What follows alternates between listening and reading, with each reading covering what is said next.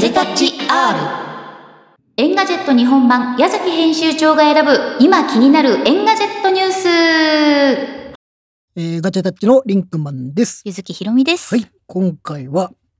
エンガジェット日本版編集長、はい矢崎さんが来てくれております。はいはい、よろしくお願いしまよす。ろしくお願いします今日は三人会でございます。三人会ですね三人うんそしてですね、今日のテーマ、うんこれちょっといつもだったら矢崎編集長が選ぶってね、まあ気になるニュース気になるニュースなんですけど、うんちょっと僕リクエストしまして、はいはいは今回エンガジェット日本版に、えー杉山浩一氏が、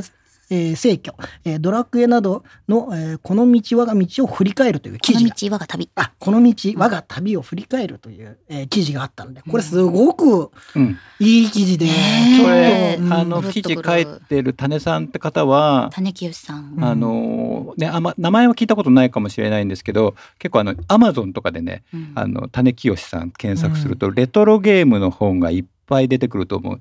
要するにそのし昭和から平成にかけてゲーム機コンソール戦争みたいなのがあったじゃない？うんメガドライブとかはいはいあのドリームキャストとかあのプレイステーションとかそういうののなんかこうあと MSX とかねゲームうんパあソりコンましたねそういうのの本、大体彼が著者みたいすな。ごいうんすごい人、でもう iPhone のその噂系とか、んもうほとんど彼が書いてる。うんゲームネタはあんまりエンガジェットはまあそんな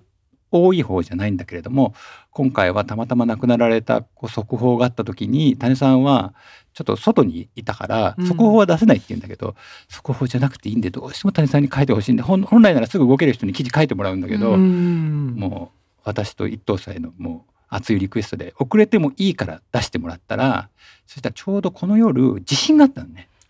あー関東でね、えーそう大きい地で震が本来夜はこの、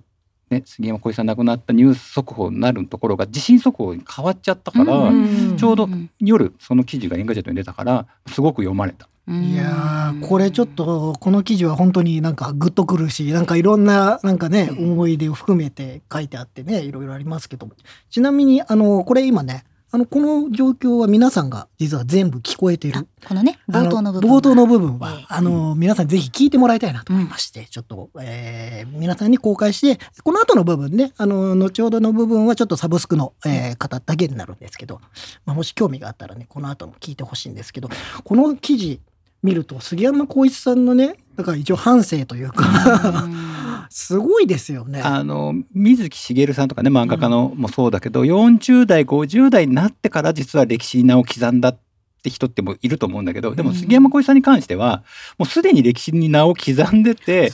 ゲームっていう新しい化文化においてうんまたこう刻み直したみたいな。それすごいですだっよてね。もともとピーナッツとかタイガースとかそういった本当にね、そうあ子のス供タたーちにのもね曲馴を染み作っのてて、のあるウルトラマンとかもウねルトラマンとそうかでフジテレビでディレクターをやってたっていうね、背景もあるという。ザ・タイガースって杉山さんがつけた名つ前でけた名前なのにそれもすごくないですすかよく考えたらねうんすごいなと思ってしかもですよあの音楽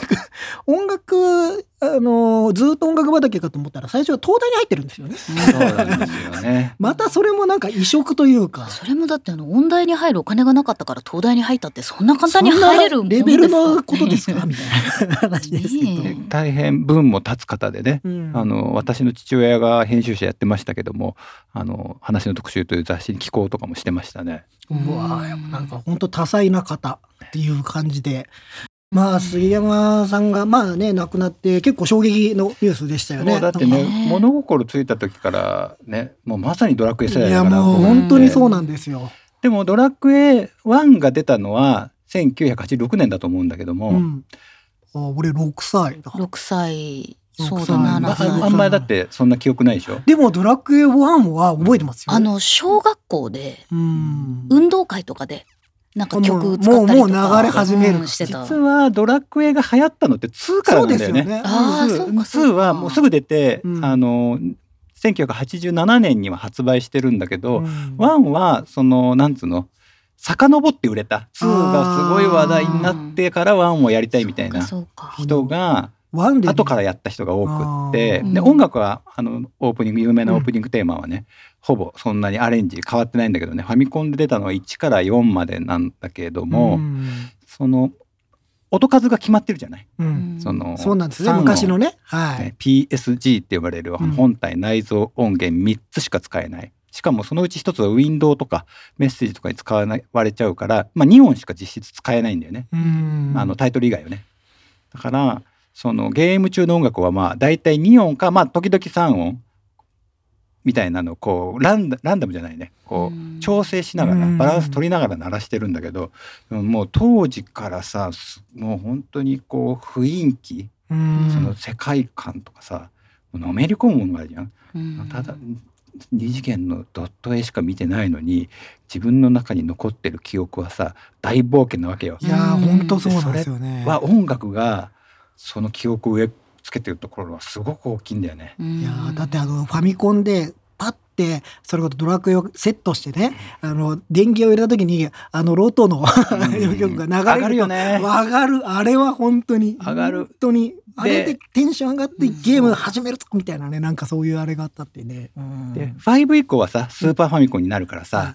急に音数が増えるんだよね。うんまあまだ5以降になっても本体内蔵音源だから FM 音源とかだから、うんまあ、薄っぺらいもう本当